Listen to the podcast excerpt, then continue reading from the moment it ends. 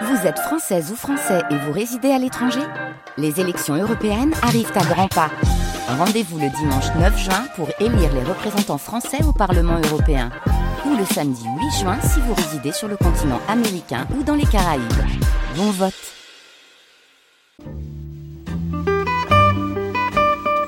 France Culture, la nuit, une mémoire radiophonique.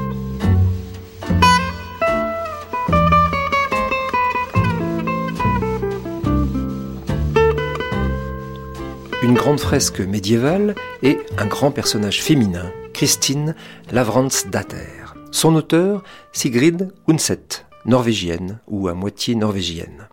Qui était-elle, petite fille? Une élève qui ne s'exprimait guère. Elle se décrivait comme un petit hérisson. Sigrid Undset a-t-elle écrit très jeune cette future prix Nobel de littérature?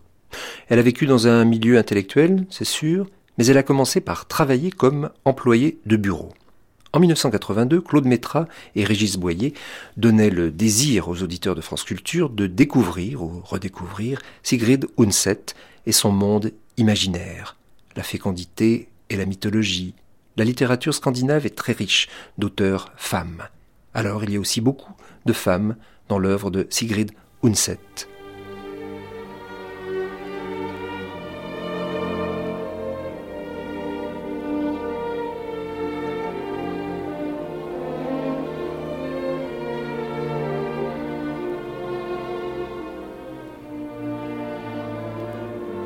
Bordure des champs cultivés, il y a presque toujours en Norvège de gros tas de pierres.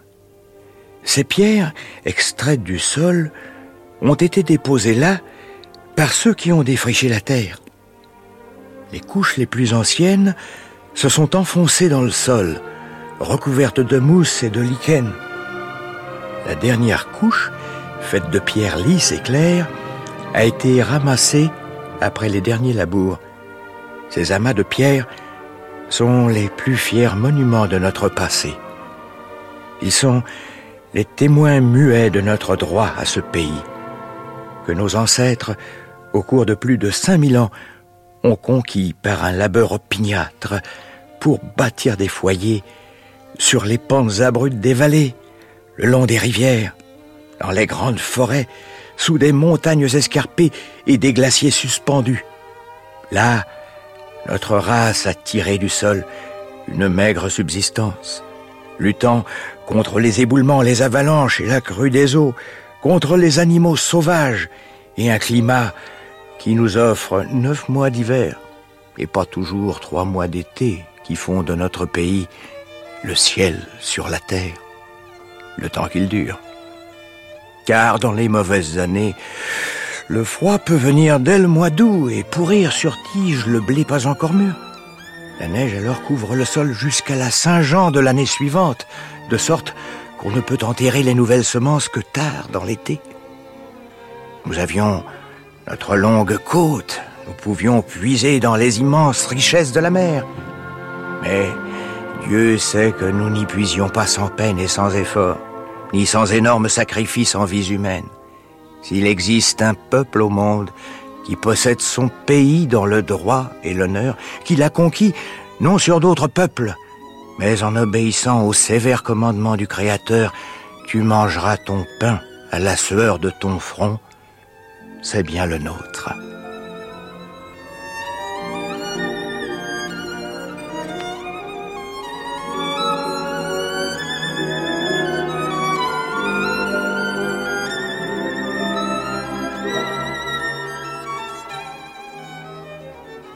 Dans le chemin de la vie, obscure est la marche si nous ne savons lire au long des saisons les signes que la nature nous fait pour allumer notre lanterne.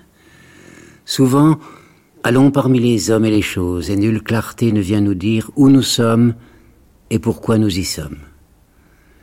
L'œuvre de Sigrid Undset, cette romancière qui naquit quelque part en terre scandinave voici cent ans, c'est une quête passionnée de ces signes et ces signes sont là pour donner un sens à l'aventure. C'est une gigantesque et terrifiante entreprise pour que l'existence humaine échappe à l'insignifiance ou à l'absurde. Mais ce n'est point chez Sigrid Undset un cheminement abstrait. L'écrivain plonge dans la profusion de la vie, s'égarant chez les damnés et chez les saints, chez ceux que le quotidien écrase, comme chez ceux que l'histoire magnifie. Dans la grande fresque médiévale dont l'héroïne a pour nom Christine Lavransdatter, Sigrid Undset évoque cette jeune femme qui attend un petit enfant et qui s'étonne du peu de hâte que ce petit manifeste pour sortir de sa chair. Alors, comme pour aider l'enfant à s'incarner, à s'accomplir, elle va, comme la tradition l'y invite, poser sur ses seins un sac d'avoine et l'offrir au cheval qui fut son cheval de noces. Comme si le plus intime des actes humains pouvait et devait trouver assistance dans l'affection et dans la mémoire d'un animal familier, symbole ici de la vie animale tout entière. Et c'est là peut-être que s'esquisse le visage que Sigrid Undset prête au bonheur, celui d'une participation aussi profonde que possible des hommes en leur chair et leur esprit, à la chair et à l'esprit de tout ce qui autour de nous respire, espère et se change.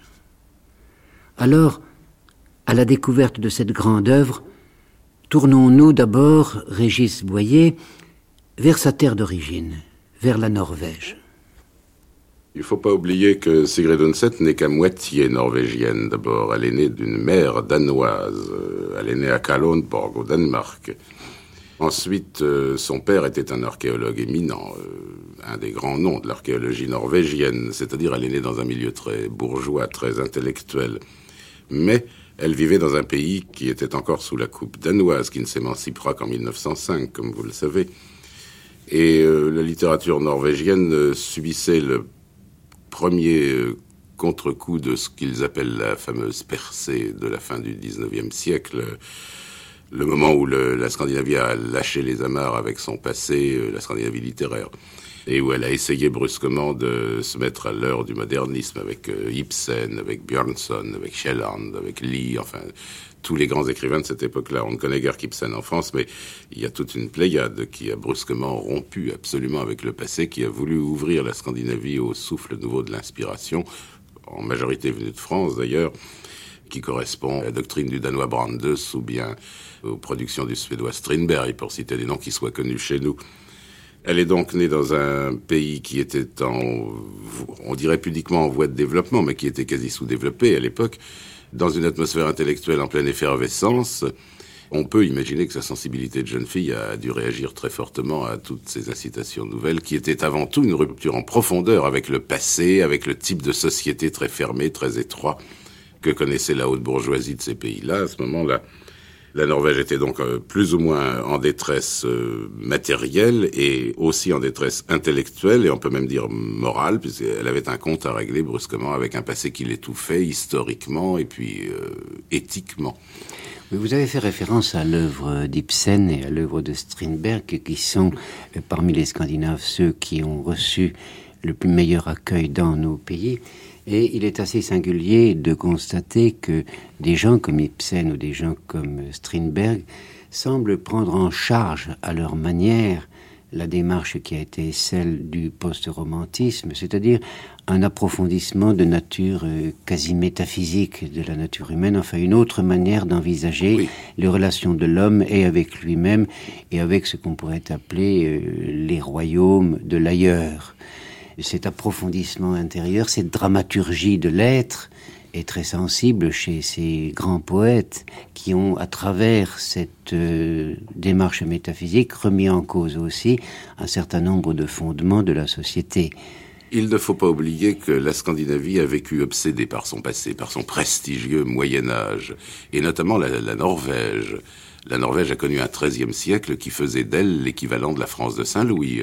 Les rois de Norvège mariaient leurs fils aux princesses françaises, etc. C'était le moment ou euh, la Norvège, sortant de l'ère viking, tenez le haut du pavé, absolument en Europe. Ils en sont restés envoûtés. On peut dire, sans méchanceté, que entre la fin du XIVe siècle et puis le début, le milieu du XIXe siècle, ce ne sont pas, on ne peut pas dire que ce sont des nations en stagnation, mais enfin, il y a eu quelque chose d'étouffé chez elles pendant euh, plusieurs siècles. Ajoutez-y l'influence du protestantisme très strict, très rigide, le, la faveur d'un certain piétisme, ça fait ces milieux clos, étouffants où a vécu Sigrid Undset euh, pendant son enfance, contre lesquels se révolte. Je viens de nommer Ibsen, je viens de nommer Strindberg, mais il faudrait euh, faire aussi une place de choix au Danois Kierkegaard, par exemple, où il s'agissait en effet de, rompre absolument avec une vision de la vie, au sens le plus profond de, l'expression. Bon, elle était certainement euh, sensible, étant donné les milieux dont elle sortait, à toutes ces influences-là, mais il se trouve que le père est mort prématurément, ma famille a été ruinée du coup, et, et Sigrid Undset a été obligée de se mettre à travailler, comme tout un chacun, dans des bureaux à, Oslo. C'est-à-dire, en période de crise générale, elle a aussi connu une crise matérielle, euh, économique, financière, et elle a été obligée de fréquenter tout près toute une couche sociale qu'elle ne connaissait pas. Et euh, c'est important parce qu'elle elle y a découvert la condition des, des, hommes et surtout des femmes de son âge dans la Norvège qui était en train de s'industrialiser tout doucement et qui prenait de plein fouet le, choc de, de, appelons ça modernisme si vous voulez. Alors il y avait un drame interne, euh, il y avait un drame très profond, on peut dire national, qui s'est doublé d'un drame personnel. Euh, les incitations premières de son inspiration ne sont certainement pas euh, heureuses, au sens où on parle de l'inspiration heureuse. Il semble que dans ce que pouvait lui apporter à ce moment-là les écrivains ou l'ensemble de la culture scandinave fortement influencé fortement modelé par ce qui se passait alors en France, en Allemagne, en Angleterre, il y a eu une sorte de mise en évidence, d'émergence en tout cas, de la face la plus tragique de la condition humaine. Il est évident que des tempéraments comme Strindberg ou comme Ibsen euh, mettent en lumière tous les dangers de dérèglement intérieur et par conséquent tous les risques de folie, le mot pourrait être repris ici dans son sens le plus banal, qui menacent l'être dès qu'il regarde de trop près les choses qui sortent du quotidien. Et on a l'impression que Sigrid Undset, qui est aussi très marquée par ce mouvement, va construire son œuvre pour opposer à la folie, au délire qui risque de s'emparer des êtres humains, une vision de la vie plus concrète, plus terrienne, plus axée sur la condition euh, vécue, et qu'elle va construire un univers romanesque qui peut dans une certaine mesure apparaître comme un rempart contre toutes ces forces où l'homme et la femme risquent constamment de sombrer. C'est-à-dire, ce que vous venez de dire là est parfaitement exact, mais va presque directement au fond du sujet, si j'ose dire. Ce que vous dites représente euh, la vue qu'on peut prendre de l'œuvre une fois qu'on la connaît dans son intégralité, en fait. Il y a eu un livre célèbre qui a été publié autour de 1900 par un Français qui s'intitulait euh, Les révoltés scandinaves. Tous les noms que vous venez de dire, et puis on peut en ajouter bien d'autres, sont en révolte contre le type de la société, contre la culture traditionnelle, mais certainement aussi contre une certaine vision de l'homme et du monde et de la vie euh, qui était véhiculée depuis le Moyen Âge et qui était désadaptée. Et c'est très net dès les toutes premières œuvres de Sigrid Undset. Le premier livre qu'elle a écrit doit s'intituler Madame Martha Oulieu en français dans la traduction, ou Madame Martha Oulieu et ses voisines, je ne sais plus. On y trouve le thème central de toute l'œuvre de Sigrid Undset, qui est le thème de l'amour, euh, l'amour féminin notamment enfin je veux dire l'amour vu euh, par une femme. Mais on y trouve aussi une autre des constantes de son inspiration, à savoir la tragédie de l'amour, l'amour qui, qui, ne peut pas, euh, jamais, quelle que soit la façon dont on l'envisage, si on part de ce point de vue de rupture avec le passé, avec les assises profondes, qui ne peut pas être heureux. Martha Oulieu, c'est l'héroïne de ce livre-là, finit tragiquement parce qu'elle n'arrive pas à accepter son état, sa condition de femme, essayant d'aimer en toute liberté. Et c'est ce qui va revenir encore beaucoup plus. Dans l'intervalle, elle aura publié des nouvelles, s'appelle L'âge heureux, qui n'ajoute rien à, Martha Oulier. Mais dans son premier grand chef-d'œuvre, c'est-à-dire Génie, on retrouve ce drame profond d'une femme affrontée à un monde qu'elle ne comprend pas, qui la refuse, qui ne lui laisse pas sa place, et en même temps, affronter une très très vieille vision du monde, une très très vieille conception que je dirais scandinave de la femme, pour laquelle il, il semble qu'il n'y ait plus de place dans la société contemporaine. Je veux dire société contemporaine en 1911, quand est paru Génie. Euh. Il y a d'abord chez Sigrid Undset donc une méditation profonde sur ce que signifie exactement cette révolte ambiante contre tout.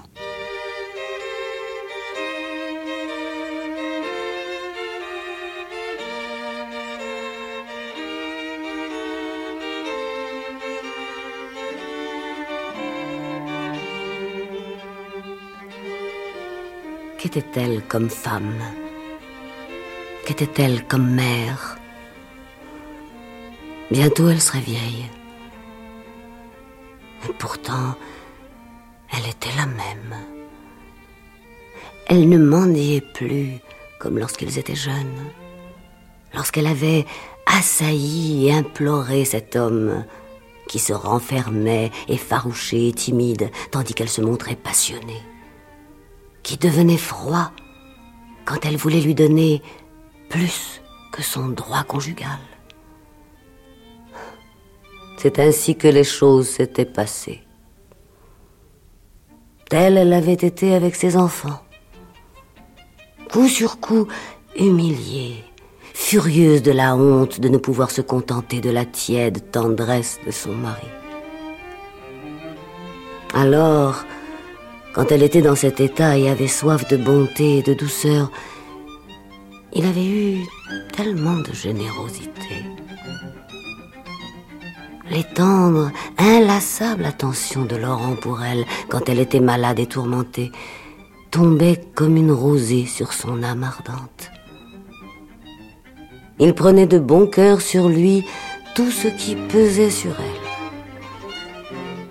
Mais il y avait quelque chose de lui-même qu'il ne voulait pas donner.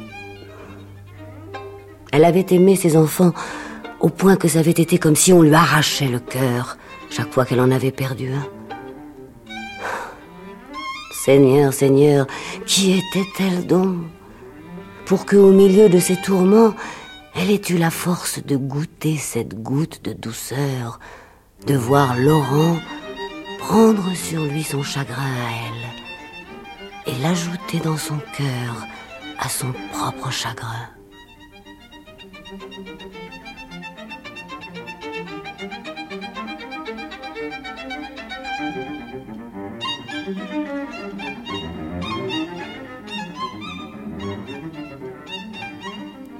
Le thème sous-jacent à toute cette période, en particulier dans ces pays du Nord, c'est que la relation entre l'homme et la femme, si tragique dans l'œuvre de Kierkegaard par exemple, encore plus sans doute dans celle de Strindberg, cette relation entre l'homme et la femme met en évidence la déchirure capitale de la condition humaine.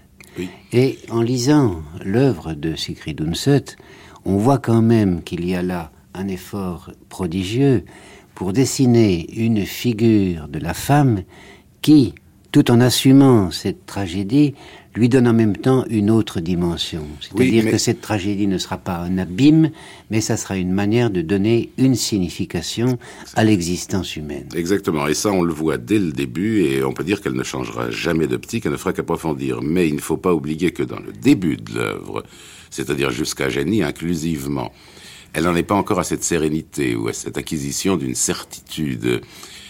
Il faut remonter très loin, comme toujours, quand on parle des Scandinaves. Ces gens-là vivent d'une façon collective, même encore aujourd'hui, beaucoup plus poussée que nous autres. Ils ont un sens du collectif que nous n'avons pas. C'est visible notamment au niveau de leur éthique. Dès le Moyen Âge, j'ai besoin du regard d'autrui pour savoir ce que je vaux, pour savoir si ce regard coïncide avec ce que je pense de moi-même, et donc pour euh, me corriger ou me développer dans le sens de l'idée que les autres se font de moi. Je veux dire, il y a une sorte de, circularité assez étonnante, ça dure aujourd'hui. J'existe en fonction de, de, ce que pensent un peu les autres, j'essaye de me définir contre ou pour, mais j'ai besoin du regard d'autrui. Ce ne sont pas des individualistes, c'est une erreur assez grossière à, à, ne pas commettre que de les prendre pour des individualistes. Et alors? À la faveur des circonstances, à la faveur de, ce protestantisme que j'évoquais tout à l'heure, les pays scandinaves avaient fini par créer des milieux absolument étouffants, où les conventions, euh, le qu'en dira-t-on, le, le regard d'autrui dans la mauvaise acception de l'expression, jouaient le rôle absolument déterminant. En sorte que pour quelqu'un qui veut vraiment affirmer son quid proprie contre ces conventions et ce milieu, il s'agit d'un drame, il s'agit d'une tragédie. C'est ce qu'a vécu Kierkegaard, qui, a été opposé, on enfin, ne peut pas l'être davantage, au milieu officiel où il existait. C'est ce qu'a été Strindberg qui est allé jusqu'aux marges de la folie pour essayer de se libérer. C'est à sa manière beaucoup plus rude ce qu'a fait Ibsen en dressant contre un type de société qu'il récusait et des valeurs qu'il jugeait mortes une affirmation de soi. C'est ce que fait à sa manière, mais beaucoup plus doucement, beaucoup plus tranquillement, euh, Sigrid Undset dès qu'elle commence à écrire. Je, je ne peux pas ne pas exister en, en dehors du regard d'autrui, mais euh, l'essentiel, c'est d'arriver à convaincre autrui et son regard qu'il y a une façon d'exister indépendante de, des idées reçues qui permettent aussi à la femme de, de s'affirmer. Vous avez décrit la nature particulière de cette société euh, protestante, enfin luthérienne plus exactement, Oui. qui règne sur ces pays.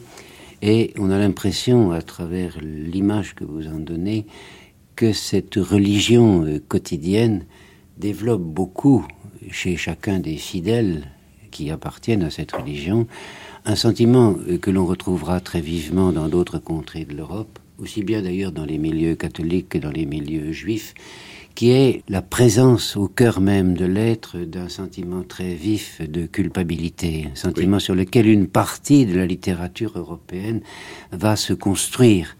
Et euh, cette culpabilité envahit l'être, enfin comme une mauvaise plante qui plonge ses racines dans le plus profond de chaque individualité.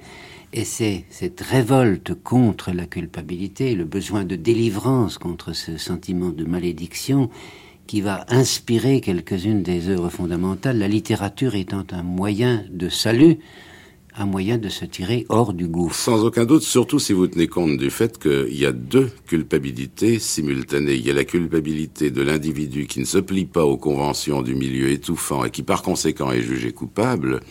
Et puis il y a la culpabilité du même individu vis-à-vis -vis de, la, disons, de la meilleure idée qu'il se fait de lui-même, en toute rectitude, et, et, dont il se rend compte qu'il n'arrive pas à la réaliser. C'est-à-dire, ce sont des personnages qui sont coupables de tous les côtés. Je suis coupable à vos yeux parce que je ne me plie pas au moule que vous avez une bonne fois pour toutes décidé orthodoxe, et je suis coupable à mes yeux parce que ou bien je me plie à votre moule et à ce moment-là je me nie, ou bien j'essaye de m'affirmer et à ce moment-là je suis en révolte. Alors, ce, double mouvement, ce, cette dialectique double, donne l'allure euh, tragique, désespérée, euh, révoltée à tout craint, tellement caractéristique de ces fascinantes créations de la littérature, notamment scandinave. Euh, je dis notamment scandinave parce que, comme ces milieux étaient à l'écart, plus étouffés, plus plus lointains pour des raisons géographiques et historiques, on les étudie beaucoup mieux. Je sais bien que c'est une révolte pan européenne à cette époque-là, mais c'est plus, c'est sans doute pourquoi ils ont eu un tel succès entre 1880 et 1920, disons parce que c'est plus, net. On sent que c'est comme pour reprendre un titre de Strindberg, et ça a plus fermenté, n'est-ce pas, qu'ailleurs. Et c'est très très très visible chez Sigrid Undset au début. Elle est, elle est opposée au milieu qui l'a enfantée, où elle est forcée de vivre, surtout dans des circonstances assez tragiques, puisqu'il faut qu'elle gagne sa vie, elle, fille de, de hauts bourgeois. Mais elle est également révoltée contre, contre cette espèce d'impossibilité qu'elle a de parvenir à, à s'affirmer dans ce qu'elle pense être le meilleur d'elle-même, sans immédiatement voir se dresser tout son entourage. Oui, alors, je voudrais revenir un peu sur ce paysage que vous avez évoqué tout à l'heure, qui est celui de la Norvège au XIIIe siècle. Vous avez euh, dit que dans cette société ancienne, la relation entre ce qu'on pourrait appeler l'individu, bien que la notion ne soit pas absolument conforme à ce que la communauté propose à cette époque-là. Disons, l'être humain dans sa solitude a une, avec la communauté une relation très étroite et nécessaire. nécessaire et il ne voit pas son destin autrement que dans l'ensemble du destin de la collectivité dans laquelle il est abrité. Mais en même temps, cette relation n'est pas une relation oppressive. Enfin, je veux dire qu'elle a quelque chose de spontané. Il y a, si l'on se réfère au texte du Moyen Âge, aussi bien en Norvège qu'ailleurs, un sentiment de participation euh, violente et de nature euh, parfois amoureuse, enfin au sens très large du terme. On n'est pas solidaire par nécessité, on est solidaire par nature, exactement comme est solidaire la vie des plantes ou la vie des bêtes. Et alors, du XIIIe au XIXe siècle se produit une dégradation ou une transformation profonde de ce sentiment d'appartenance à la collectivité qui fait que ce qui était adhésion euh, spontanée et naturelle à la vie de l'ensemble du groupe humain va se transformer en contrainte. Alors, est-ce qu'on peut essayer de voir quelle est la racine de cette modification? Quelle est euh, la coloration nouvelle que va prendre la religion par rapport à cette dégradation du rapport entre l'homme et les autres pour aboutir à ce sentiment d'oppression que les gens du 19e siècle vont supporter avec de plus en plus de difficultés et qui va provoquer une grande révolte à la fois intérieure et euh, sociale. Ça doit être à la fois économique et politique. Euh, économique parce que ces, sociétés-là ont été forcées par la nature des choses de se replier de plus en plus sur elles-mêmes. Euh, si j'ose dire, l'ère viking qui n'a jamais duré que deux siècles et demi a disparu avec un certain type de commerce qui n'était plus rentable. Si on peut descendre à des considérations aussi plates, l'axe s'est déplacé vers le sud, le type de relation euh, matérielle a évolué complètement, d'un seul coup d'un seul, vers... Euh, oh, vers le 14e, 14e, 15e siècle, ce sont des nations qui sont trouvées un peu rejetées en marge et donc qui se sont repliées sur elles-mêmes. Alors, à partir de ce moment-là, cette espèce d'ouverture que vous avez si bien définie il y a un instant. Euh, je vis en communauté, mais euh, la communauté en question euh, a, la même âme que moi, si je peux dire. Il y a une espèce d'idée collective de destin à laquelle je contribue, mais sans laquelle je n'existerais pas, sans l'appartenance à laquelle je n'existerais pas. C'est crispé, c'est refermé sur elle-même, c'est vraiment sclérosé pour donner des sociétés vraiment en vase clos. C'est euh, tous ces milieux étouffants qui sont si bien décrits euh, dans toutes euh, ces œuvres-là, en sorte que quelque chose de, vital a été coupé. Et ça doit être ça que les gens de Brot ont essayé de, retrouver. Une ouverture vivante, une, une symbiose au sens exact du terme réel avec l'entourage, aussi avec la nature, un raccord à une histoire ancienne, en faisant litière carrément d'une sorte de parenthèse massive d'erreurs durables qui a été entérinée par l'histoire. Enfin, qu'est-ce que la Norvège au XVIIe ou au XVIIIe siècle La réponse c'est rien. Elle ne figure même plus sur euh, l'échiquier international. Seule la Suède continue de survivre et encore d'une façon vraiment marginale où il faut s'appeler Charles XII ou Gustave Adolphe pour qu'on en parle. Le peuple suédois, le peuple norvégien sont repliés sur eux-mêmes. Et brusquement, vers 1870, 1880, ils explosent à la faveur des circonstances. Ils, ils, ils ont dû sentir obscurément, euh, parfois même consciemment chez Ibsen, qu'il y avait moyen de raccorder avec l'idée qu'ils se faisaient d'eux-mêmes euh, un demi-millénaire plus tôt. Euh, d'où cette, cette violence de révolte, d'où ces œuvres hautes et graves. Seulement, ça c'est un pan de... Seulement, il y a chez ces natures quelque chose de en dépit des apparences, de, profondément éthique, qu'il reste attaché tout de même à un certain nombre de valeurs. Et c'est pourquoi, pour revenir à Sigrid Undset, euh, on a l'air de s'en éloigner, mais on est au cœur même de son inspiration à ses débuts, je crois. Dès ses premiers livres, elle a compris, me semble-t-il, surtout dès Madame euh, Martha que la seule façon pour la femme passer ce mouvement de révolte contre tout ce qui l'empêche d'être elle-même. La seule façon pour la femme d'accepter la condition humaine, c'était de découvrir les vraies valeurs de la vie pour une femme. Là, euh, on risque de dire des choses qui paraîtront datées aujourd'hui, mais les, vraies valeurs de la vie d'une femme, c'est chercher pour elle à s'accomplir dans l'exécution vigilante de ses devoirs d'épouse et de mère. Il faut noter que elle dit ça dès C'est-à-dire dès son tout premier livre. Ça va devenir ensuite le thème majeur de, son œuvre à travers un long cheminement qu'on va retracer, mais dès le début, elle tenait ses assises fondamentales. Un, que la vie est une chose tragique. Deux, qu'on ne peut pas accepter la condition présente.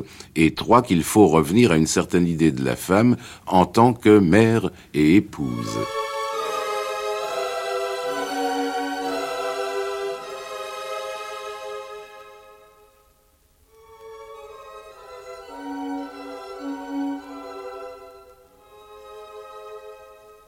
Obscurément, elle ne séparait Erland d'aucun de ses actes. Même en son absence, il était avec elle. Lorsqu'elle donnait ses ordres aux journaliers ou aux valets de ferme, qu'elle s'occupait avec ses servantes au magasin à provisions ou à la cuisine, qu'elle s'asseyait au jardin et gardait ses enfants avec les nourrices par les beaux jours d'été. Cela ne regardait qu'elle si sa colère s'allumait contre son mari dès que quelque chose allait mal dans la maison ou que les enfants lui désobéissaient. Si Erland était pour elle la source même de la joie qu'elle éprouvait quand on rentrait le foin bien sec en été, ou que la moisson était bonne, quand les veaux prospéraient, quand elle entendait ses gamins pleurnicher et rire dans la cour. La certitude d'être à lui lui brûlait en secret dans son cœur lorsqu'elle rangeait le dernier des vêtements des jours de fête qu'elle venait de finir de coudre pour ses fils, tout au bonheur de contempler son beau et minutieux travail d'hiver. C'était Erland qui était là et courbatue ce soir de printemps, comme elle revenait de la rivière avec ses servantes.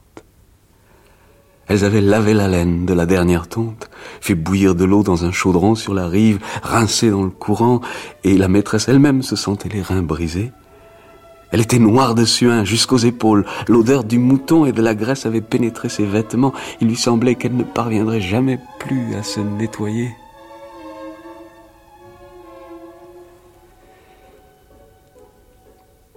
Et maintenant qu'il était parti,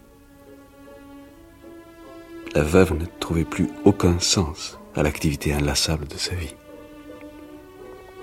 C'est lui qu'on avait abattu, et elle allait mourir comme un arbre dont les racines sont coupées. Les jeunes rejetons qui avaient germé dans son sein pouvaient bien se développer tout seuls à présent et décider de leur propre sort. Une pensée traversa alors l'esprit de Christine. T-elle pas compris tout cela quand Erland était encore en vie Des images fugitives d'une existence avec son mari dans son domaine de la montagne se présentaient à eux deux rajeunis et le bébé au milieu d'eux. Mais elle n'éprouvait ni regret ni douleur. Elle n'aurait pu séparer son sort de celui de ses enfants. La mort, cependant, allait bientôt les séparer, car sans Erland, elle n'avait plus la force de vivre. Tout ce qui était arrivé, tout ce qui arriverait encore, c'était le destin. Tes cheveux grisonnaient, sa peau se ternissait, elle ne se paraît plus, s'habillait à peine convenablement. Pendant la nuit, elle pensait à sa vie avec Erland, et le jour, elle allait comme en rêve, ne parlant à personne quand on ne l'interrogeait pas, ne paraissant pas entendre quand ses enfants s'adressaient à elle. Cette femme active et qui avait eu l'œil à tout ne touchait plus à aucun travail. L'amour avait inspiré toute son activité matérielle. Erland ne lui en avait guère eu de reconnaissance. Ce n'était pas ainsi qu'il aurait voulu être aimé. Mais elle ne pouvait faire autrement. Il était dans sa nature d'aimer avec autant d'ardeur et de dévouement.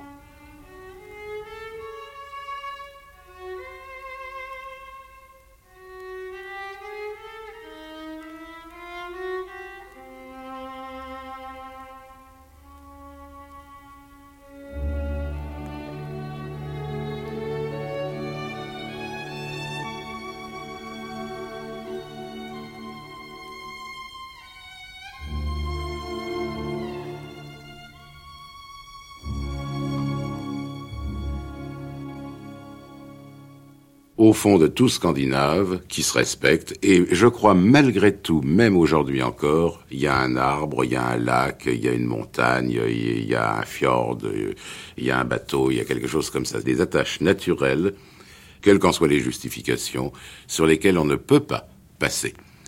Ça, c'est une chose. Mais je crois qu'il faut d'ailleurs euh, insister sur Il faut absolument insister là-dessus. Quand vous dites le monde de son enfance, vous avez parfaitement raison. Euh, et on ne peut pas lire une œuvre euh, non seulement d'elle, mais de la plupart de ses contemporains ou compatriotes. Si on omet ce, ce point-là, on est sûr de se couper d'une bonne compréhension en profondeur de ces œuvres-là, euh, une sorte de complicité de tous les instants avec la nature, euh, si possible avec la grande nature sauvage, euh, dure de ces pays-là, qui n'a rien à voir avec nos paysages ensoleillés, éclatants à nous autres Méditerranéens.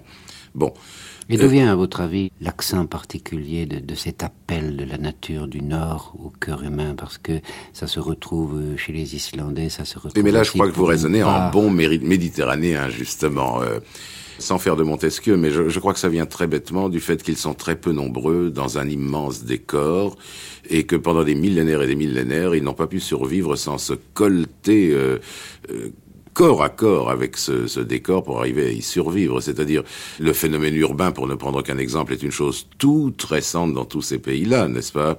Ils ont, ils ont une mentalité rurale au, sens, au beau sens de l'adjectif.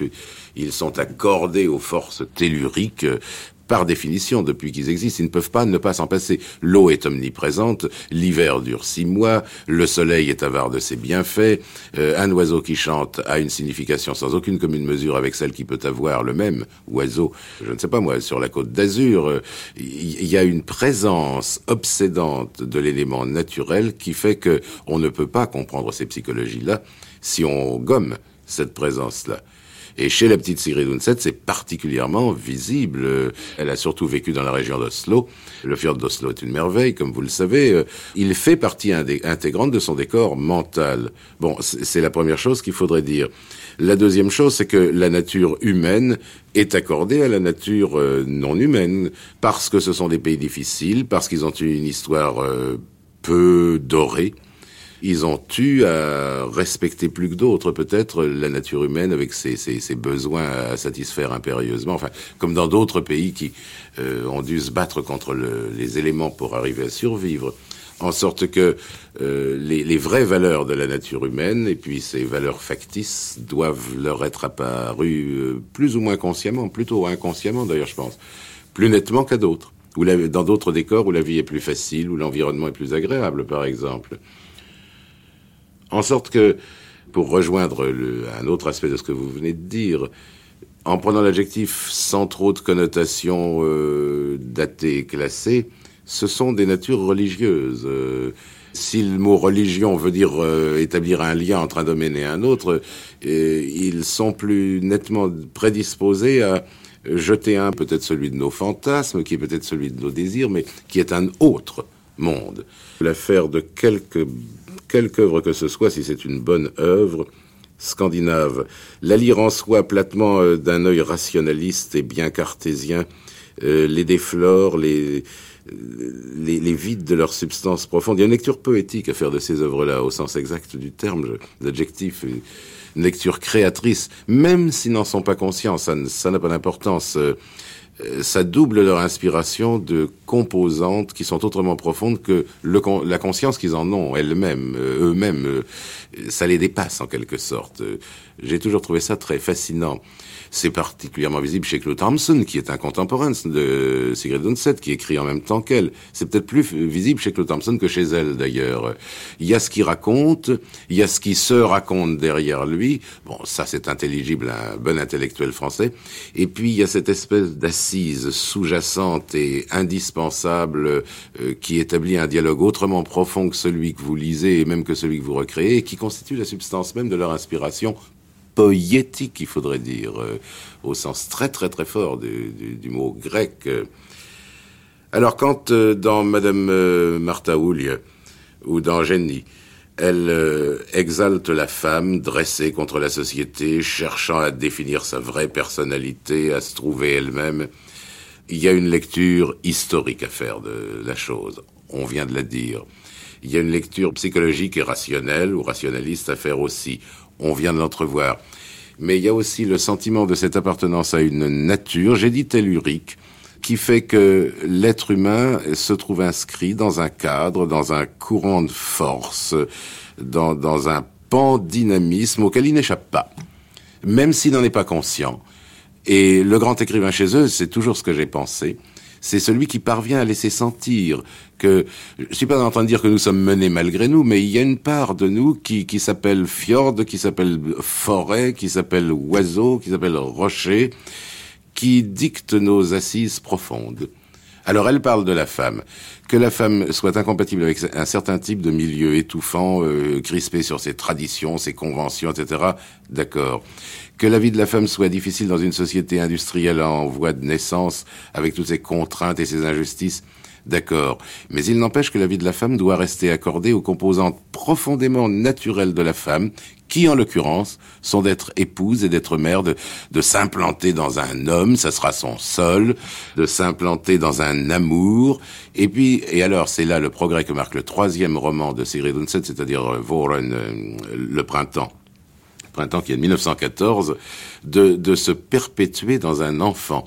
À partir de printemps, elle découvre l'enfant en tant que tel. C'est cela son évolution. Bon, il manque un élément. C'est exprès que j'ai euh, utilisé l'adjectif religieux tout à l'heure en, insistant sur l'étymologie du mot religion. Disons qu'elles sont conscientes, ces âmes, chez Sigrid Undset et chez tous ses semblables scandinaves sont conscientes que quelque chose les dépasse, qui les définit, dont elles font partie, sans en être parfaitement conscients, mais qui constitue le plus profond, le plus inexplicable et donc le plus original d'elles-mêmes. Il faut trouver une justification. Il y a un pont à jeter entre cet irrationnel absolu et puis cet irrationnel admis pressenti et puis ce monde euh, de l'actuel euh, plus ou moins inacceptable.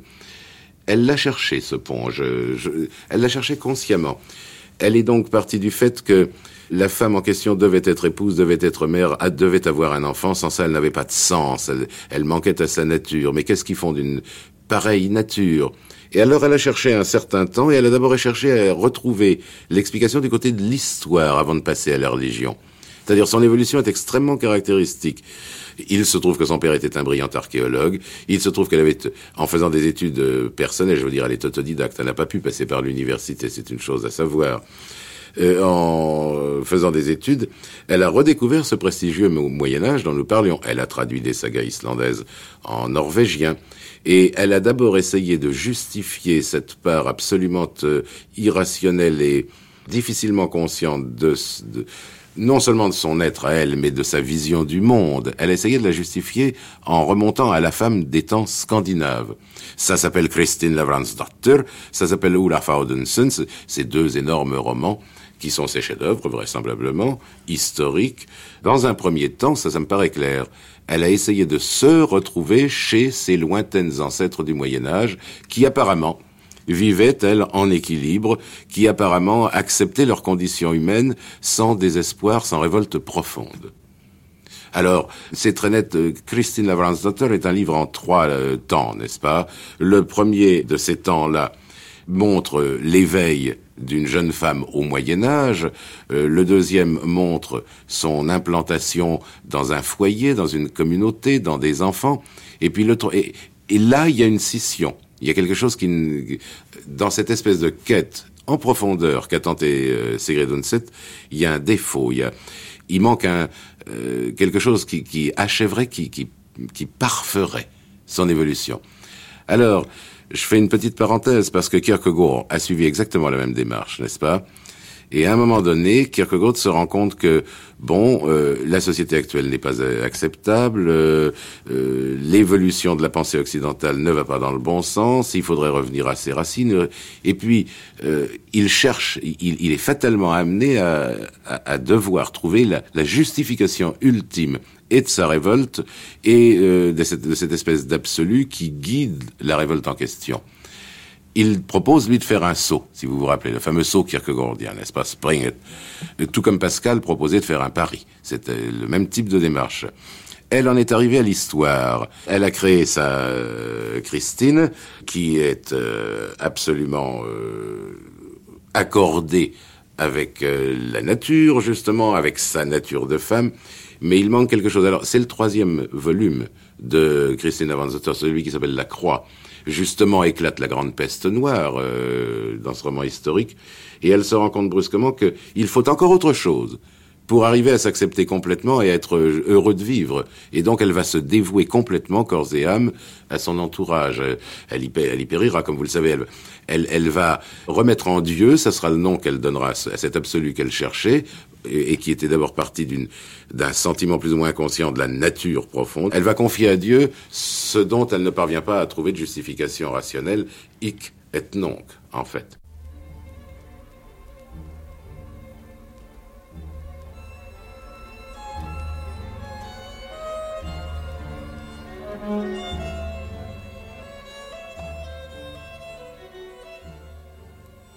Il me fit promettre, pour l'amour de Dieu, d'être près de lui le jour de son exécution.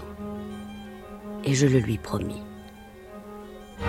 Dès le matin, avant que la cloche ne sonnât une première fois, je suis entré dans son cachot. Et il en éprouva une grande consolation. Je l'ai accompagné à la messe, et il a reçu la Sainte Communion dont il s'était si longtemps abstenu. Sa volonté ne faisait plus qu'un avec la sainte volonté divine et lui était entièrement soumise. Il n'avait qu'une peur, c'était de faiblir au moment suprême. Mais l'infinie bonté de Dieu l'a embrasé d'un tel amour, d'une telle nostalgie du ciel, qu'il ne pouvait se rassasier de la présence du Seigneur. Restez près de moi, ne me quittez pas, et je serai ferme, je mourrai heureux. Il appuya alors sa tête sur ma poitrine. Mon cœur était plein de joie. Et il me semble que le parfum de son sang se mêlait au mien, que j'aspirais ardemment à répandre pour Jésus, mon époux bien-aimé. Ce désir ne cessait de grandir en mon âme. Et quand je devinais qu'il avait peur, je lui dis Courage, frère chéri. Bientôt nous célébrerons les noces éternelles. Tu y viendras laver dans le sang du Fils de Dieu, le doux nom de Jésus pour toujours dans ton esprit. Et moi, je t'attendrai au lieu du supplice. Oh mon père et mon fils, après cela, son cœur n'éprouva plus aucune frayeur. Son chagrin devint de la joie.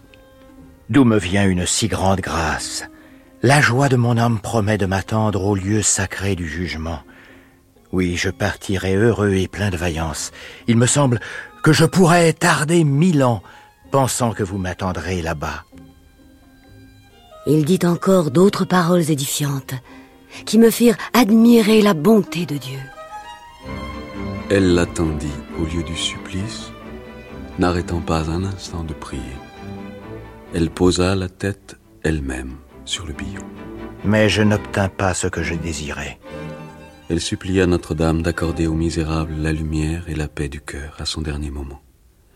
Et elle pria pour qu'il lui fût accordé à elle-même de le voir atteindre la patrie céleste, but final de sa vie. Enivrée par le bonheur de promesses ineffables, elle ne vit rien, bien que la foule assemblée sur la place autour d'elle fût très dense. Nicolo arriva, paisible comme un agneau. Il sourit, voyant Catherine, et lui demanda de faire sur lui le signe de la croix. Mon très cher frère, allons célébrer les noces éternelles. Réjouissons-nous dans la vie qui n'aura point de fin. Elle lui découvrit le cou, et quand il posa à son tour la tête sur le bois, elle s'agenouilla à côté de lui. Jésus, Catherine. Et tandis qu'il prononçait ces mots, sa tête tomba dans les mains de la jeune fille. Alors j'ai fixé mon regard sur la bonté de Dieu. Et j'ai dit, je veux. Aussitôt j'ai vu, aussi nettement que l'on voit la lumière du soleil, celui qui est à la fois homme et Dieu. Il était là pour recevoir le sang. Et dans le sang brillait la flamme du saint désir que la grâce avait fait jaillir de l'âme. Et cette flamme fut absorbée par le feu de la miséricorde divine.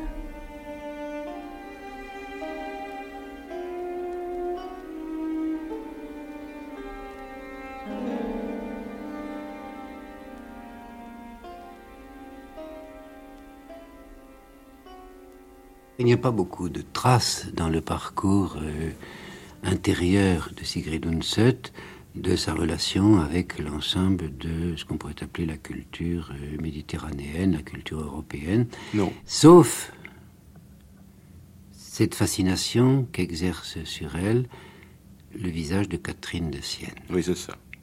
Alors, le cas de Catherine de Sienne est singulier, c'est une des saintes les plus étranges de la chrétienté, et la relation entre Sigrid Undset et la petite siennoise mérite peut-être euh, d'être approfondie. C'est-à-dire, à partir de, à partir de ces deux grands romans médiévaux, je voudrais quand même insister sur un aspect qui est, qui est frappant. Elle ne remet plus sa foi en question. Il y, a, un- il y a un côté Claudel chez Sigrid Undset, n'est-ce pas? Elle vous entraîne à Dieu par la force des choses. Si vous n'acceptez pas, euh, tant pis. Elle n'a pas le côté euh, euh, prosélyte ou euh, convertisseur et prédicateur. Non, absolument. Non, non, ça C'est pas. Des...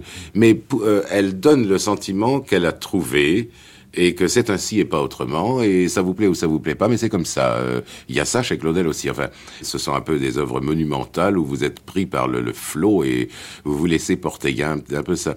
Mais euh, cette forte femme, euh, à tous les sens du mot d'ailleurs, je crois, euh, qui était Sigrid Undset, a passé après ces deux chefs-d'œuvre qui lui ont valu le prix Nobel.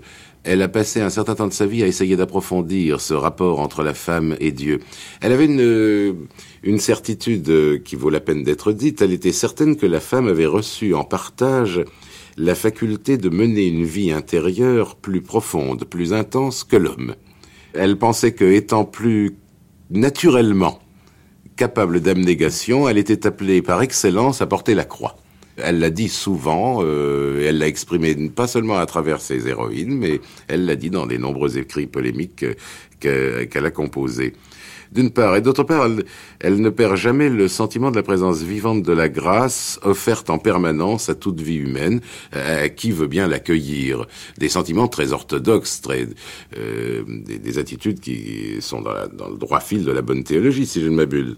Alors, il fallait qu'elle communique cette conception catholique du monde, qu'elle a, a tranquillement, certainement, sûrement édifiée, avec une calme certitude, une force d'au-delà du prosélytisme. C'est pour ça que j'évoquais Claudel.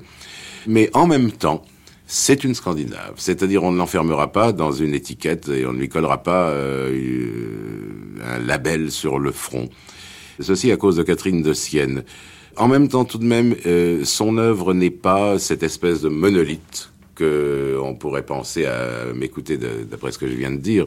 Il y a une recherche, il y a, il y a une inquiétude. Sur un fond de sortie de secours, il faudrait dire assuré, et il y a euh, beaucoup de cheminement de sa fantaisie qui font qu'elle rejoint assez bien, je trouve, l'itinéraire de Catherine de Sienne. Sur un fond de certitude inébranlable et inaliénable, euh, une certitude euh, en dernier recours, in extremis, il y a possibilité pour toutes les efflorescences que ce que vous voudrez. Mais il y a une expérience euh, spirituelle singulière chez Catherine de Sienne qui peut apparaître à Sigrid Undset comme une des voies pour s'ouvrir à une connaissance qui rend plus proche de la divinité. Que d'une certaine manière, d'ailleurs, Sigrid Undset accomplit à travers le visage euh, vague de la nature elle-même. Vous savez, elle a écrit une vie de Catherine de Sienne. Elle en a écrit bien d'autres de vie de saint. Elle a notamment écrit la vie de Saint Olaf, le, le fameux roi norvégien, n'est-ce pas? Sur lequel d'ailleurs il y aurait lieu de s'interroger, parce que Saint Olaf est tout aussi désarçonnant en tant que saint que Catherine de Sienne en tant que sainte, si j'ose dire, parce que rien n'est moins saint que la vie de Saint Olaf. Il faut lire, ex- il faut lire avec une extrême attention la fameuse saga de Snorri Sturluson pour se rendre compte que si ça fait un saint bon teint, finalement Saint Olaf, mais vraiment à la réflexion, c'est-à-dire en, extrême profondeur, un peu comme Catherine de Sienne. Est-ce qu'on peut pas dire que euh, les saints auxquels elle s'est intéressée sont des gens qui, qui se sont faits progressivement saints ou bien est-ce qu'ils n'ont pas été portés malgré eux à la sainteté euh, Et est-ce que ce n'est pas là la connivence à laquelle a été sensible Sigrid Undset Dire être marqué par Dieu. Oui, oui, être marqué par Dieu, avoir accès à un certain type de grâce euh, et devoir y aller envers et contre tout. Grâce que Sigrid Undset semble avoir rappelé sur elle, sans vraisemblablement euh, avoir jamais été une élue. Non, vraisemblablement, ça, on ne peut pas se prononcer là-dessus, mais je ne pense pas. Elle a, eu d'ailleurs une vie sentimentale extrêmement euh, chaotique, comme vous le savez. Elle était amoureuse d'un peintre qui était un homme d'un certain âge. Euh, il avait quel âge à ce moment-là? Oh, je ne vous dirai pas un chiffre exact, mais il avait bien tout près de 50 ans. Et elle? Oh, ben, elle avait 18 ans.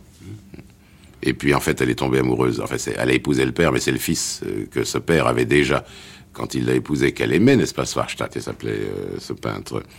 Et elle a vécu cette espèce de drame jusqu'au divorce, n'est-ce pas, d'avoir épousé le père en aimant le fils. Enfin, c'est une situation impossible, qui, coïncide extrêmement bien avec cet aspect de recherche euh, euh profonde, d'insatisfaction du moment présent.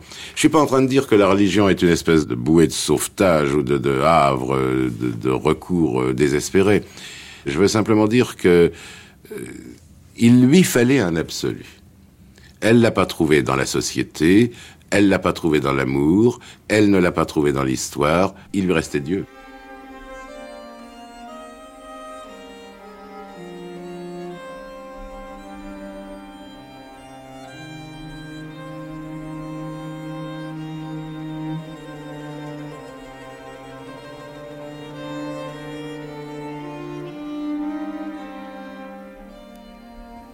Nuit après nuit, il s'était agenouillé, les sens annihilés et les membres insensibles, jusqu'à ce qu'il eût une vision.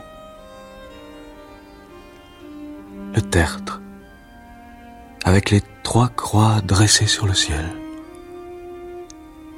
La croix du milieu, destinée à porter le roi du ciel et de la terre, était secouée et tremblait.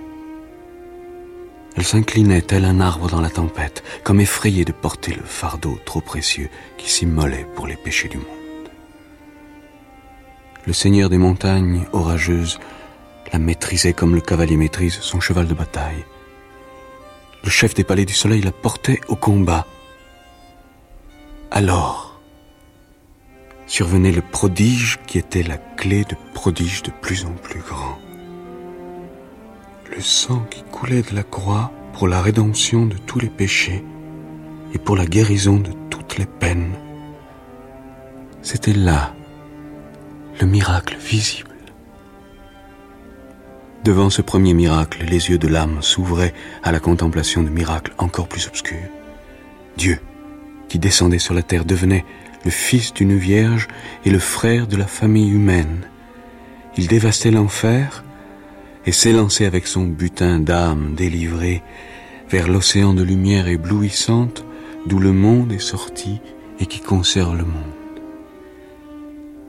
Les pensées de Gunulf étaient entraînées vers la profondeur insondable et éternelle de cette lumière, elles s'y fondaient et disparaissaient comme une troupe d'oiseaux dans la gloire d'un ciel vespéral.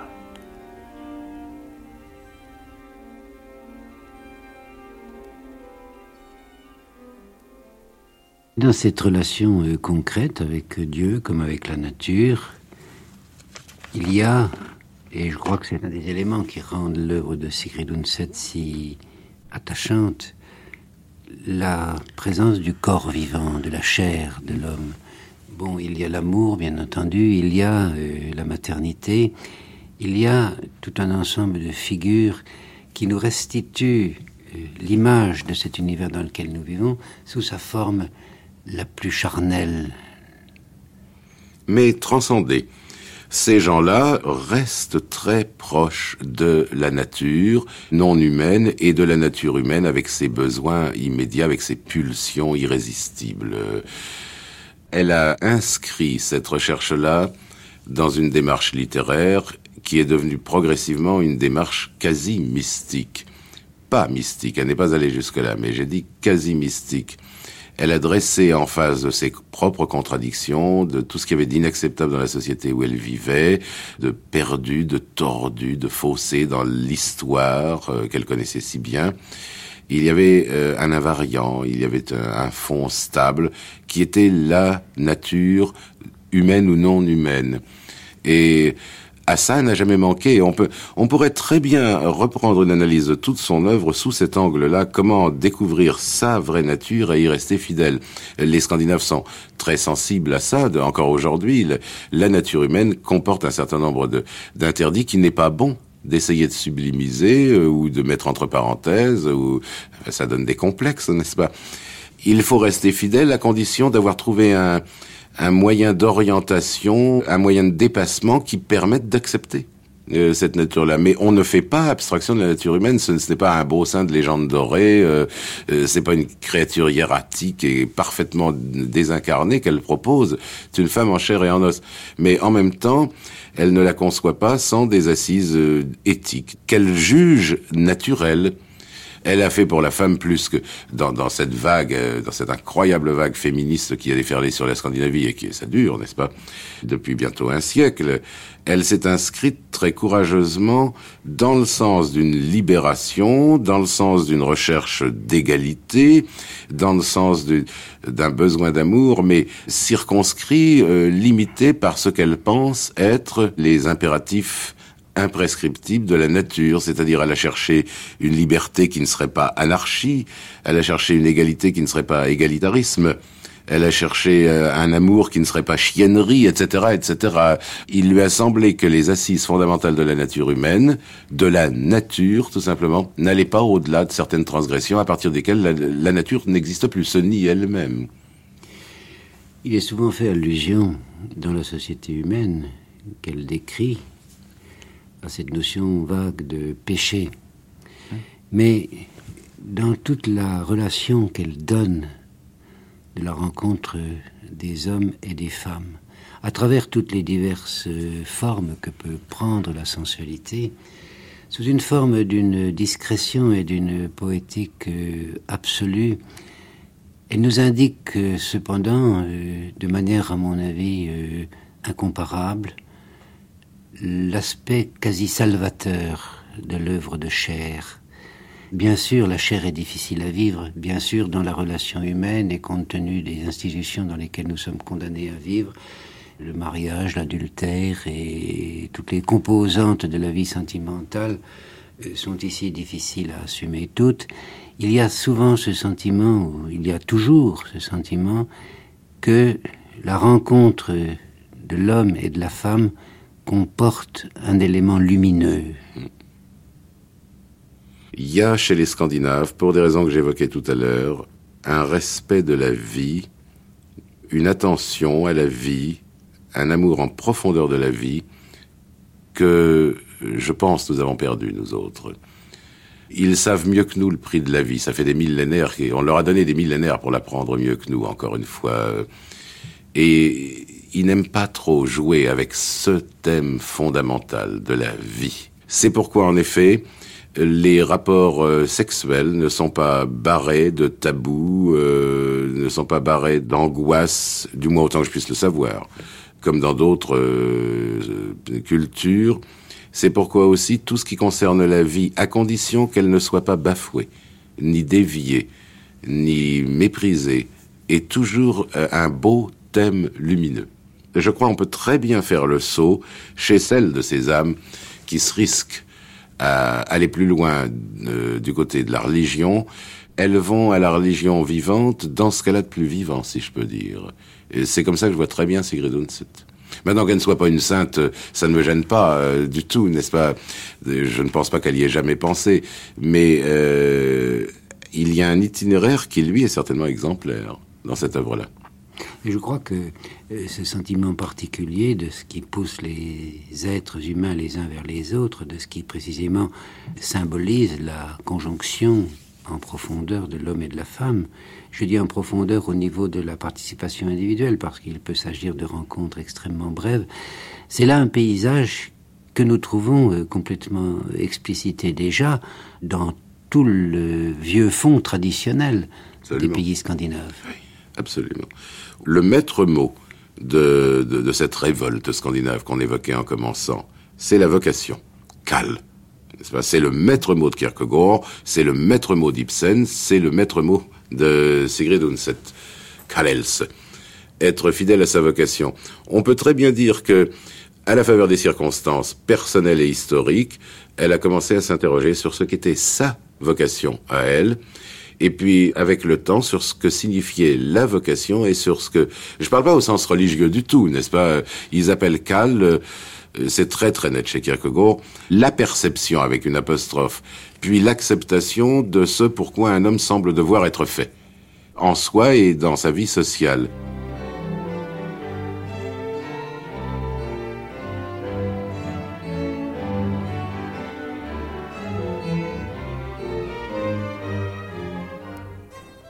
Tout autour, en énorme quantité, poussaient de fines touffes de fleurs rouges claires que l'on appelle des valérianes. Ici, sur le flanc de la montagne, elles étaient beaucoup plus rouges et plus jolies que chez elle, au bord du fleuve. Alors, Christine en cueillit qu'elle tressa l'une après l'autre avec des brins d'herbe, jusqu'à ce qu'elle eût fait une couronne rouge claire, très jolie et très dure. L'enfant la posa sur ses cheveux et courut au gouffre pour voir quel air elle avait, maintenant qu'elle était parée comme une vraie jeune fille qui va au bal. Elle se pencha au-dessus de l'eau et vit sa propre image, sombre, s'élever du fond et devenir plus claire à mesure qu'elle venait à sa rencontre. Puis elle vit, dans le miroir du ruisseau, qu'un être humain se tenait parmi les bouleaux de l'autre côté et se penchait vers elle. Vite, elle se redressa sur ses genoux et regarda. D'abord, il lui sembla qu'il n'y avait que la falaise et les arbres qui se serraient à son pied. Mais soudain, elle aperçut un visage parmi le feuillage. Sur l'autre bord se tenait une dame au visage blanc, aux cheveux de lin et pareils à de la mousse. Ses grands yeux gris clair et ses narines, gonflées, rouge pâle, faisaient penser à celle du cheval. Elle avait un vêtement luisant et vert comme du feuillage, des branches et des rameaux la voilant jusqu'à ses larges seins couverts d'agrafes et de chaînes brillantes. Christine regardait fixement cette apparition lorsque la dame leva une main et lui montra une couronne de fleurs d'or avec laquelle elle lui fit signe. Derrière elle, elle entendit le cheval hennir bruyamment, effrayé. Elle tourna la tête. Les talons se cabraient, poussaient des cris qui résonnaient, ruaient et détalaient à en faire gronder la terre. Les autres chevaux le suivaient. Ils remontèrent tout droit à la pente, faisant ébouler les pierres sous leurs sabots et brisant avec fracas les branches et les racines.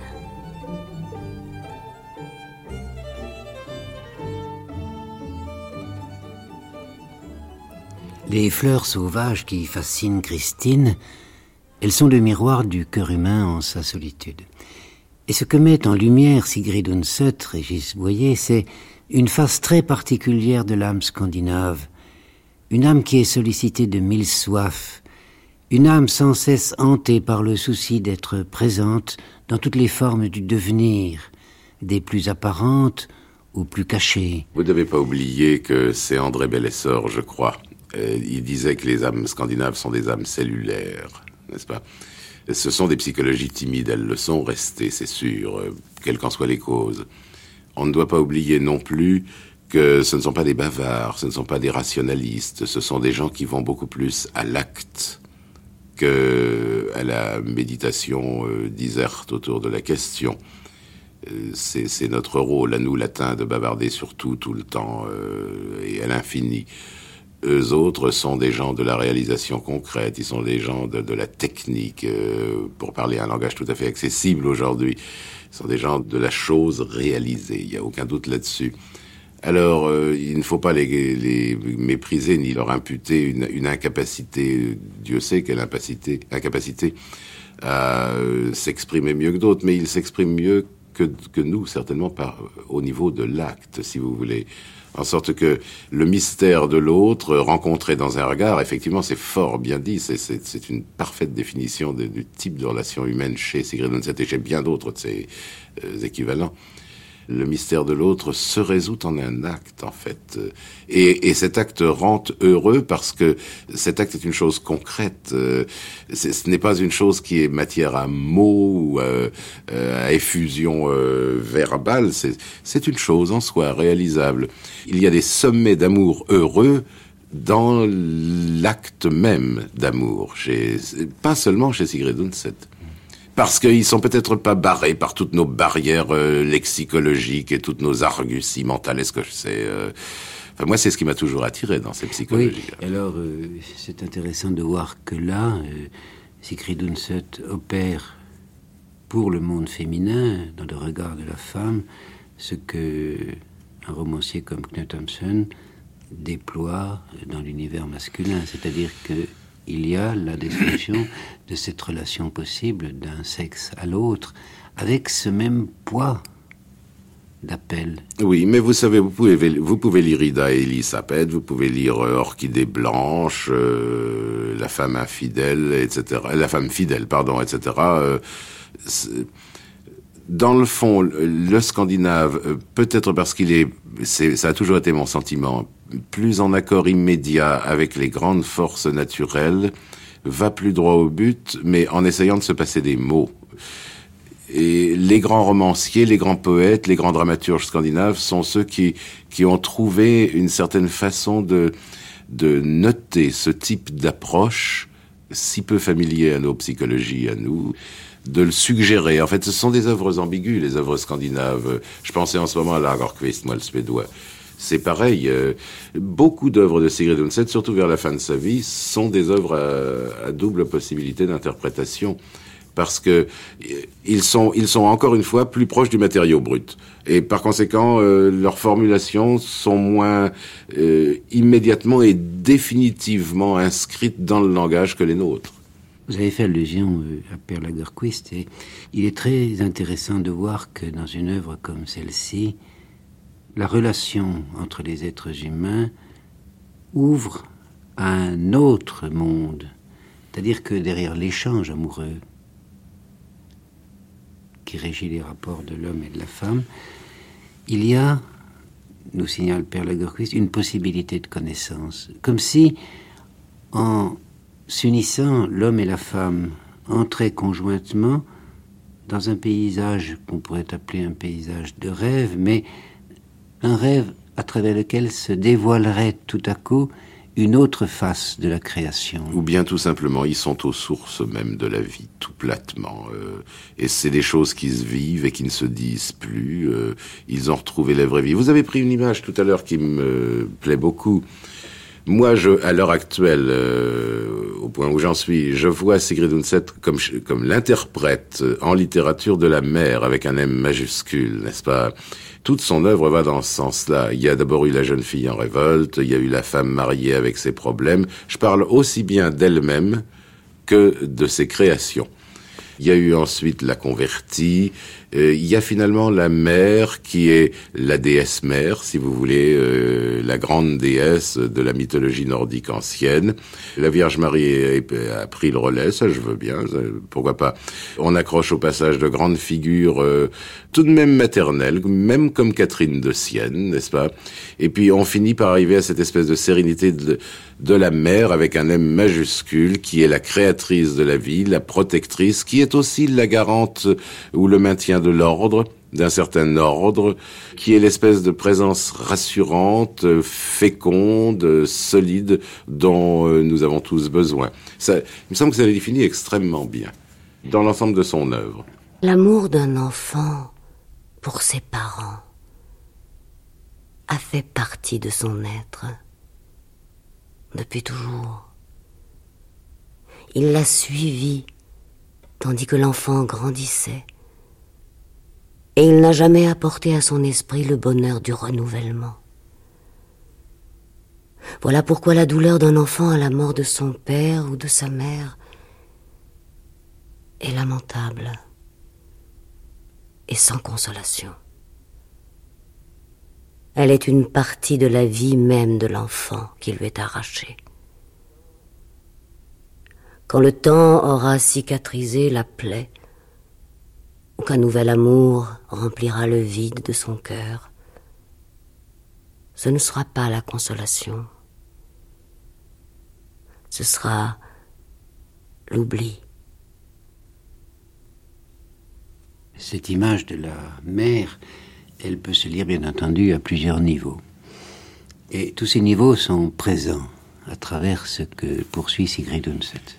Le premier, c'est évidemment celui de la chair, car euh, il y a cette euh, longue métamorphose qui s'accomplit à travers le corps féminin, et il y a la certitude, et non le sentiment, de participer ainsi à l'éclosion de ce qui sera demain.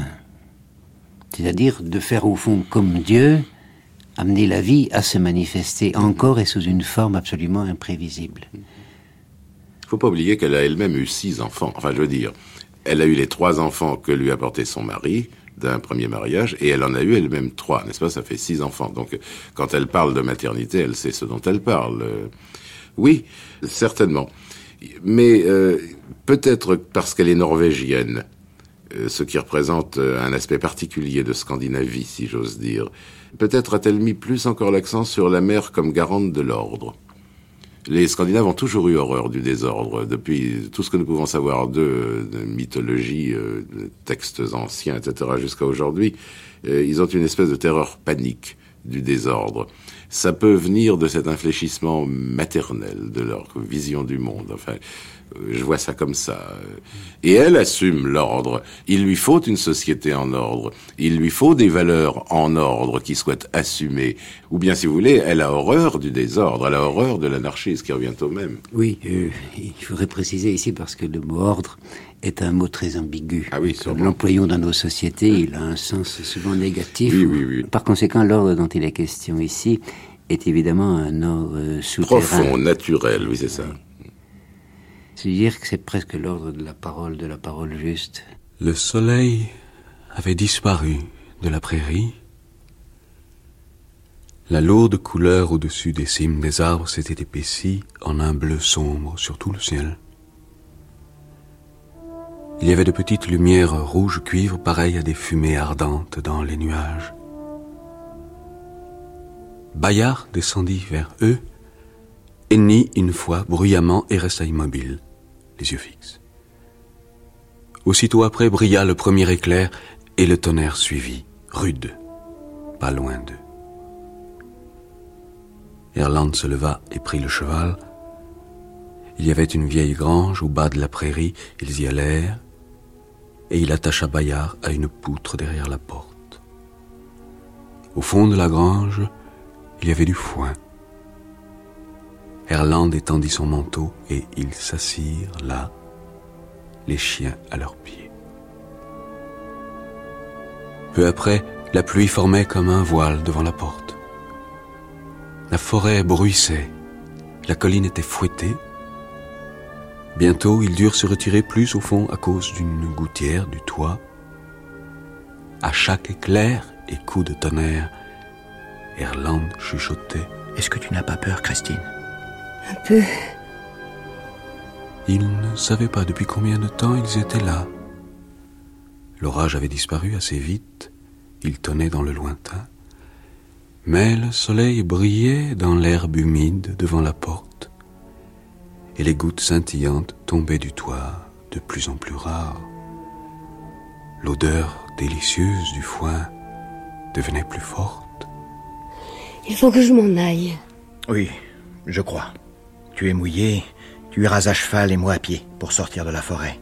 Il la regardait de façon étrange. Christine tremblait. Elle pensait que c'était parce que son cœur battait si fort. Elle avait froid et ses mains étaient brûlantes.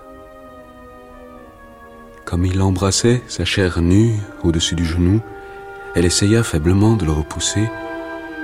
Erland leva un instant son visage. Christine se rappela un homme à qui on avait un jour donné à manger au couvent.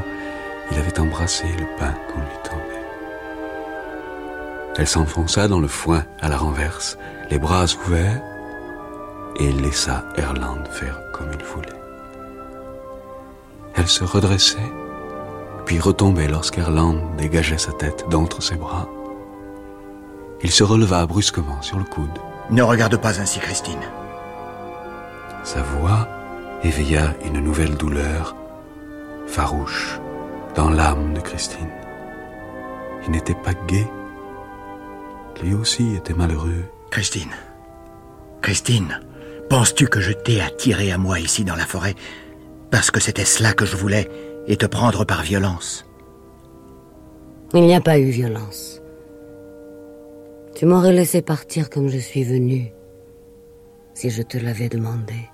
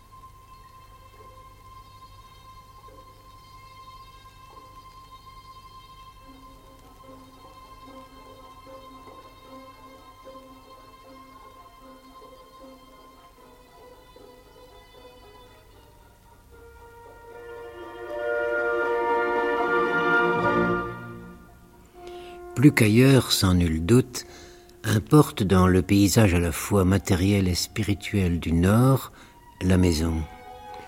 La maison qui est le centre de la vie commune, mais aussi le lieu où l'âme humaine charrie ce qu'elle a de plus secret. Et la maison, c'est ce royaume dont la femme est exclusivement la souveraine. La femme du Moyen Âge était maîtresse absolue Inanstocks en vieil islandais, c'est-à-dire pour rentrer dans une maison, fallait franchir une poutre de seuil, une poutre très élevée qui existe encore dans les appartements scandinaves modernes, sur laquelle un, un nom scandinave non prévenu ne manque jamais de trébucher d'ailleurs. Une fois que vous aviez passé cette poutre de seuil, vous étiez dans le domaine de la femme, de la maîtresse de maison. C'était symbolisé par le trousseau de clés qu'elle portait à sa ceinture. L'homme, il était fait pour cultiver les champs, pour faire la guerre, pour s'en aller faire des expéditions sur la mer et sur son bateau, pour s'occuper des affaires publiques à l'Althing. Mais une fois que la poutre de seuil était franchie, vous étiez dans la maison, vous étiez dans le domaine de la femme, de la maîtresse de maison. Je parle du Moyen Âge, le concubinage était tout à fait toléré, mais il n'y avait qu'une femme qui ait les clés aux côtés, c'était la maîtresse de maison, et il n'y avait que ses enfants à elle qui étaient reconnus légitimes, c'est-à-dire qui avaient droit euh, de reprendre le patrimoine après la mort du père, n'est-ce pas? Bon, c'est-à-dire il y a toujours eu chez les Scandinaves cette notion de la maison comme territoire sacré, d'ailleurs il était sacré en religion euh, païenne, territoire sacré et comme apanage de la femme. Et dans cette maison, il y a toute vivante, Régis Boyer, la présence du feu. Ce feu qui est réponse à la dureté des éléments, mais qui est encore siège et signe de la lumière que le cœur humain oppose aux longues ténèbres du dehors, à l'obscurité de l'histoire, à l'angoisse du devenir. Le feu, c'est le miracle qui donne au quotidien la dimension de l'infini, Auparavant, dans la maison scandinave ancienne, le feu n'était pas dans un coin ou euh, dans un mur, comme euh, on l'imagine. C'était une grande fosse longitudinale qui était au centre de la pièce où tout le monde vivait, qui pouvait avoir 7 ou 8 mètres de long sur une cinquantaine de centimètres de large. C'était la fosse à feu. Les gens étaient assis sur des bancs en quadrilatère autour, bancs qui se soulevaient, comme ça existe encore aujourd'hui en Scandinavie, et qui servaient de lit pour la nuit. On sortait la literie, on l'étalait. Et, les, et on s'asseyait dessus euh, pendant la journée. Les gens étaient autour de ce feu, on y faisait la, la cuisine, euh, on s'y chauffait, il y avait un trou de fumée dans le toit, etc. C'était vraiment le, le, centre géographique, si j'ose dire, de la maison. Oui, d'où l'importance qu'avait la sécheresse du bois. Et dans Christine Ransdatter, on parle souvent des jeunes gens imprévoyants qui mettent du bois humide. C'est ça, c'est un problème qui devient vite tragique parce que non seulement les gens ne se chauffent pas, mais en plus de ça, ils se rendent malades, ils se rendent aveugles, etc., etc. Oui. Encore aujourd'hui, euh, peut-être plus dans leur maison ultra moderne et hyper mécanisée, mais dans leur maison de campagne. Et les Norvégiens ont ce qu'ils appellent open space, une espèce de, de, de, Oui, tout ça est très standardisé, mécanisé, mais enfin tout de même, le, feu garde une espèce de place éminente à l'intérieur de la pièce où l'on vit. Euh, ça reste le centre, ça reste le foyer nerveux et sentimental. Et le, le, fourneau est apparu quand? La cuisinière d'abord, n'est-ce pas? Bah, 18e siècle, certainement mais le, feu subsiste euh, en soi. Et euh, je suis sûr qu'il y aurait euh, tout un monde de, décryptation de signes et de symboles dans l'univers de ces romans médiévaux, surtout, à analyser en détail pour retrouver comment la, vie, non seulement physique, mais morale et spirituelle, est centrée autour d'un feu. Strindberg a dit quelque part, je ne suis peut-être pas un très grand homme, je ne suis peut-être pas un génie, mais j'ai apporté le feu. C'est tout ce que j'ai fait dans la littérature suédoise. J'ai apporté le feu, le feu qui dure, n'est-ce pas? Euh, On pourrait en dire autant de toutes ces grandes œuvres scandinaves là, qui sont animées d'une flamme intérieure qui constitue l'âme exacte de leur inspiration. Oui, il y a dans la contemplation même du feu une part très active. À travers le feu, les créatures humaines éprouvent leur propre feu. Et à travers leur propre feu, elles manifestent aussi ce qu'on pourrait appeler l'acceptation de la vie, c'est-à-dire la reconnaissance de cette grâce extraordinaire qui est donnée à l'homme d'être en vie au milieu de choses vivantes. Exactement. Les rêveries folles, euh, on peut raccorder ça au thème de la mer aussi. Les rêveries folles, l'aventure désordonnée et suicidaire, ça serait plutôt vu au masculin chez Sigrid Undset. Euh, pour elle, la femme, c'est donc la représentante d'un ordre avec un O majuscule, d'une volonté de protection, d'une volonté de, perpétuation, à condition que soit respecté un certain nombre d'impératifs imprescriptibles, à condition qu'elle ait le droit de s'épanouir comme elle l'a voulu, selon son choix, sans être brimée euh, par l'entourage. Si euh, on est content de la place qu'on occupe dans la société. Ça recoupe la vieille théorie des ordinesses euh, médiévales aussi. Il y a un ordre voulu par Dieu. Cet ordre fait que chacun doit avoir une place où il est capable d'exprimer le meilleur de ses virtualités, de ses potentialités. On est à sa place, on est heureux d'y être parce que on estime que l'on peut aller jusqu'au bout de soi-même dans la tâche que l'on s'est volontairement et librement fixée, et aussi parce que l'on tient, c'est ça le fond de la pensée de Sigrid Undset, je crois, que cet ordre est voulu par une instance supérieure, euh, est voulu par une transcendance. Elle a écrit euh, Les Vierges folles bien avant sa conversion. Mais ce n'est pas difficile de retracer son itinéraire.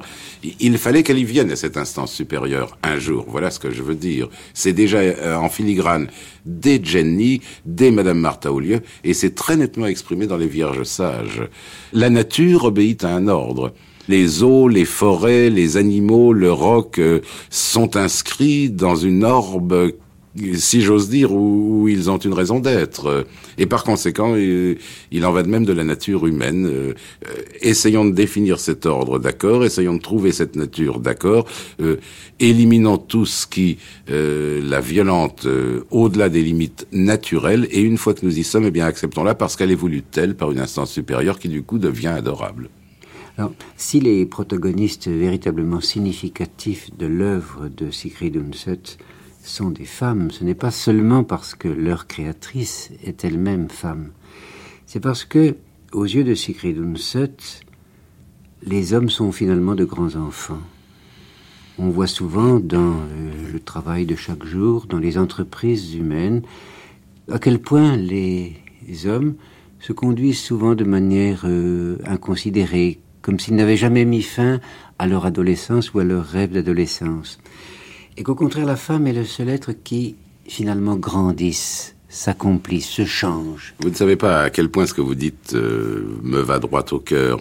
J'ai fait beaucoup d'études sur la mythologie des anciens Scandinaves pour arriver à la constatation très surprenante que, pour parler en termes du Mésilien, la fonction qui domine, mais qui domine à l'évidence cette mythologie, ce n'est pas du tout la fonction martiale, la deuxième fonction, comme on pourrait le croire.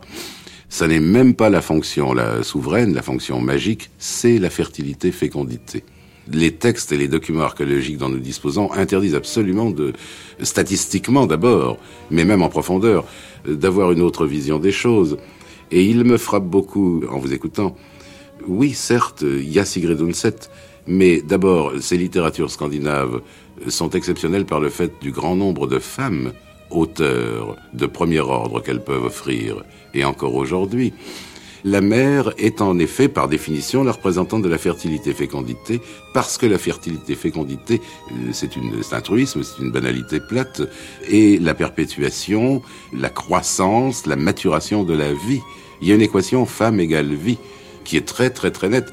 C'est la raison pour laquelle, entre autres choses, des dieux comme euh, Odin ou comme Thor, peut-être représentent-ils des, forces naturelles, mais d'une part, ils s'effacent devant certaines représentations féminines évidentes, et d'autre part, il est frappant de voir le nombre de dieux androgynes ou tout simplement asexués que comporte cette mythologie-là.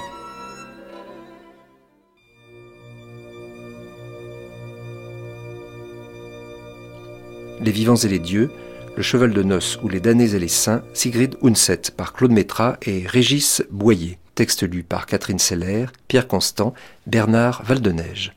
Cette émission a été diffusée pour la première fois sur France Culture le 11 octobre 1982.